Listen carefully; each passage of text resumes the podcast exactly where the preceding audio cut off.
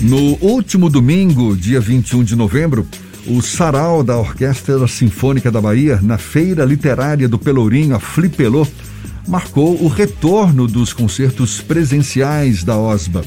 Isso depois de um ano e nove meses longe do público. E ontem, a orquestra voltou a se apresentar diante da plateia com o tema OSBA na França. Essa retomada celebra também os 10 anos da direção artística do maestro Carlos Prazeres à frente da OSBA. E é com ele que a gente conversa agora, também nosso convidado aqui no Issa Bahia. É um prazer tê-lo aqui conosco. Bom dia, maestro Carlos Prazeres. Bom dia, Jefferson. Você me, me escuta bem? Claramente. Fique à vontade. Tudo bom? Ah, que bom, tudo bom, tudo ótimo, graças a Deus. Pois gente... é, muito feliz com essa retomada, com a gente podendo é, encontrar nosso público querido novamente. É, que eu acho que essa conjunção orquestra-público ela é fundamental. Né? Sem, sem essa conjunção, a gente perde muito do nosso trabalho. Além do que, também durante essa pandemia, a própria orquestra não conseguia se encontrar que não fosse no formato virtual. Agora, como as coisas estão pouco melhores, a gente consegue já é, se reunir e consegue se reunir com o nosso público também. A gente está muito feliz com isso. Ah, e a gente também, viu? Parabéns. Muito bom saber que muito já está podendo não é, voltar a fazer apresentações presenciais. A Orquestra Sinfônica da Bahia, ela é conhecida como uma orquestra de vanguarda, é cobiçada inclusive por muitos músicos que querem se apresentar com o grupo nesse período em que esteve distante do público. Carlos, houve alguma renovação ou não foi o caso ainda? Olha, eu, eu acredito que, que a OSBA, nesse período de pandemia, ela conseguiu sair na frente de outros grupos orquestrais no Brasil pelo fato de como ela já era uma orquestra que pensava muito também no ambiente virtual, que afinal nós estamos no século XXI, temos que pensar nesse ambiente, temos que vivenciar o ambiente virtual, as redes sociais, a presença constante nas redes sociais, a, a programações que, que mexem com o multimídia como um todo também, é, mostrando o audiovisual junto, a poesia, a dança. Então a Orquestra Sinfônica da Bahia acabou saindo na frente. Então a gente se recriou, a gente se reinventou é, e, ganhamos é, coisas que a gente não vai perder mais durante essa pandemia. Né? Então a OSBA foi muito feliz nesse período é, por um lado, né? Feliz, é, não dá para dizer que a gente estava feliz sem o nosso público, mas a gente também conseguiu fazer coisas muito incríveis, assim, sabe? É, parcerias inusitadas com, com o Gantuá, com o Gilberto Gil, com Caetano Veloso, com tanta gente que, que a gente acabou, é, durante essa pandemia, se recriando, se, se reinventando. Então, isso realmente foi um ganho mas a gente confessa que está muito feliz em voltar às antigas, ao, ao, método tradicional e que sempre deu certo do concerto presencial, aquele que a gente vê o nosso público, a gente aquele que a gente toca para o nosso público. Vocês tiveram essa apresentação no domingo passado, durante a Flipelô. Ontem, mais uma vez, mais um concerto Osba na França. O que está programado até o fim do ano ou até já para o ano de 2022? Vocês já têm uma programação definida? Olha, a gente tem sim, na, na verdade, a gente, a gente tem ainda agora é, um sarau virtual na Casa Rosa, que é uma casa, um, um, um casarão cultural ali no Rio Vermelho. Mas isso vai ser ainda um sarau virtual, que já estava programado virtualmente há bastante tempo. Mas a gente tem o nosso concerto de Natal no dia 16 de dezembro. Esse concerto de Natal vai ter uma solista que é uma, uma menina que hoje canta na Ópera de Frankfurt, na Alemanha, mas é uma brasileira, é uma filha de baiana. Ela é uma, hoje mora em São Paulo, mas ela é uma filha de baiana, é a Priscila Olegário. É uma incrível solista, uma, uma, uma meso que vai cantar com a gente ó, é, ópera de, de Wagner, Verdi. A gente vai fazer também outras áreas é, interessantes e, para finalizar, ela vai cantar até Judas Priest, a gente vai e o público no final a gente vai fazer uma amostra do que a gente quer, do que a gente quer chamar de karaokê concerto, ou seja, o público cantando conosco vários sucessos da música pop, tudo isso dentro do concerto de Natal. Depois, no verão, a gente vai ter o Verão da Osba, em janeiro, ali por volta do dia 8, 9 e 10 de janeiro, a gente vai fazer o Verão da Osba no Forte de Santo Antônio e a gente vai tocar clássicos maravilhosos da, da, da da música ali no Forte e depois a gente no final toca também alguma coisa de música popular e no final de tudo um DJ coroando a noite com é, inserção de músicos da Osba colaborando com esse DJ. É, depois no final a gente vai ter o baile concerto, né? No, em fevereiro, final de fevereiro, a gente vai ter lá pro dia é, 9, mais ou menos, o, o baile concerto de carnaval, um pouco na frente, na verdade, acho que dia 17 de fevereiro, uma coisa assim.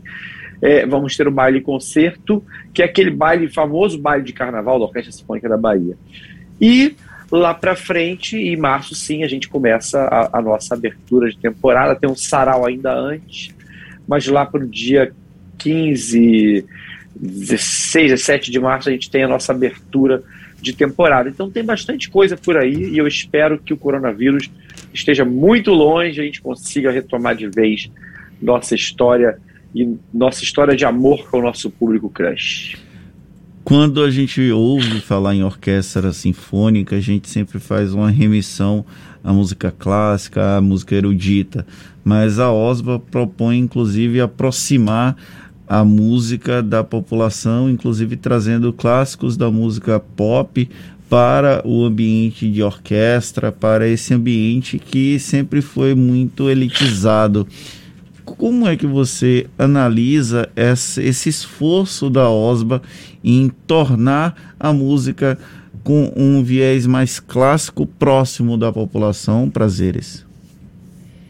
Olha, Fernando, muito boa sua pergunta, sua questão, porque tem muita gente que confunde, acha que o fato da Osba também fazer música popular é, quer dizer que a Osba está deixando os clássicos para se tornar uma orquestra popular. Isso não tem, não tem, não tem sentido. Isso não teria sentido. A nossa programação popular ela compreende em torno de 5% é, da programação. Mas o fato da gente fazer também o popular, da gente dialogar, mostra uma coisa: que nós não estamos aqui para civilizar uma população, nós estamos aqui para trocar com uma população, sabe? A gente quer falar para a pessoa que quer, que quer nos escutar, a gente quer falar para ela assim: olha, é, que barato que é a música da Marília Mendonça, sabe? Letras super criativas, ela aquele vozeirão, que lindo, eu adoro é, sou maestro e não tenho o menor preconceito, eu ouço também, adoro, acho barato. Mas, em, mas vem aqui, escuta essa sinfonia de Brahms. E escuta porque é linda também, você vai gostar. Basta você entender as regras do jogo da música clássica. Na música clássica você precisa se concentrar, você precisa dispor mais tempo.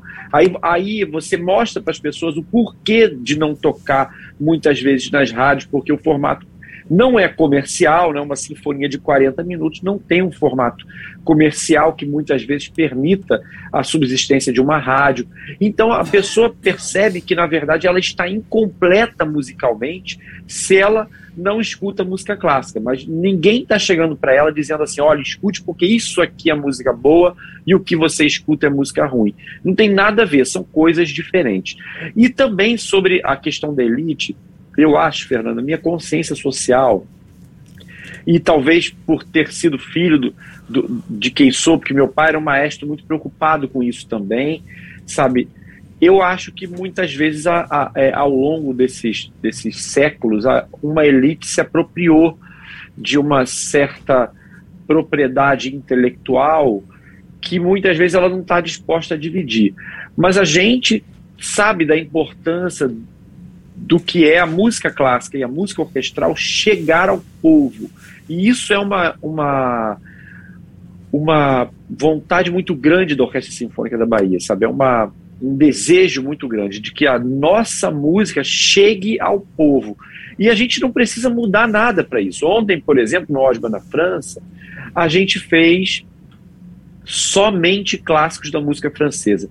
Gabriel Fauré, Claude Debussy, Maurice Ravel, Camille Saint-Saëns. E apresentado de uma forma leve, bacana, com exemplos, com conversa com o público. Não precisa ser aquela coisa chata, e chata muitas vezes a gente confunde música clássica com, com chatice. Não, música clássica é divertidíssimo, mas é o chato no sentido de levar de uma forma muito antiga a música, né? Todo mundo de pinguim, ninguém fala com o público, aquele aquela frieza, e isso distancia. A gente a está no século XXI, a gente precisa estudar novas maneiras de levar a música de concerto, e isso que a Osba faz, por isso que ela é uma orquestra de vanguarda. Como está a formação, tá a formação da, da Osba, Osba agora? agora. O, eu, eu, eu abri o Zoom aqui e aí acabei fazendo besteira. Fui eu que fiz a besteira aqui, desculpa. Eu fui eu. É, tecnologias fazem isso. Como é que está a formação atual da OSBA? As pessoas, elas são baianas, elas têm, têm músicos convidados, como é que está o processo de até formação de novos nomes na música aqui da Bahia pela OSBA? Da Bahia quando você se refere à formação, você se refere a projetos de, de formativos ou, ou, ou, formação de efetivo orquestral? Formação de efetivo orquestral e de novos, tá. novos grupos também. As duas coisas. Entendi. Na verdade, é, a Osba hoje conta com 75 músicos, o que ainda é uma orquestra é, razoavelmente pequena, né? Muitas orquestras tem por aí 110 músicos, né? como a Orquestra Sinfônica do Estado de São Paulo, por exemplo. A OSBA conta com 75 músicos e é, muitos deles são baianos, muitos deles são baianos, mas como toda orquestra é, maravilhosa no, no, no, no, mundo, como a OSBA seguindo o exemplo de qualquer orquestra é, cosmopolita do planeta, ela tem muita gente de vários estados, né? Muita gente. A começar com o maestro, que apesar de ser baiano, tem o título de cidadão baiano e cidadão soteropolitano. Mas já me considero completamente baiano. Moro aqui, só moro aqui na Bahia, não moro mais no Rio, minha, minha cidade natal. Mas muitos músicos também é, trilham esse caminho. A gente, quando faz um concurso, vem gente do Brasil inteiro. É, a gente agora teve um vai, vai ter um concurso de viola e, e e já estão aí na final 30 candidatos sensacionais do Brasil inteiro. Também tem gente da Bahia. Então, assim, é tudo é, é tudo muito misturado. É, como a gente vai, por exemplo, na Filarmônica de Berlim, o Spala é, ja, é japonês, o, tem gente de todos os países. A Osma também, tem gente muito, de muitos países e muitos estados, né? Não tem, não tem jeito, é uma coisa muito cosmopolita, mas isso que faz uma orquestra ser linda e diversa, né? Você mostrar que ela pode, que todos podem se entender no mesmo prisma ali, várias culturas agindo é, para se afinar e se, e se moldar é, é, de acordo com a música de concerto. E que tá de parabéns. projetos formativos a gente tem a nossa academia virtual, por exemplo, agora, que é a academia virtual que é incrível e que está fazendo o maior sucesso, que a gente pode dar aula virtualmente, foi criada na pandemia também, a gente dá aula virtualmente para a gente do Brasil inteiro e tem formado gente bastante interessante. Não é formado do início, não, porque a gente não pega, isso aí já, já é uma outra.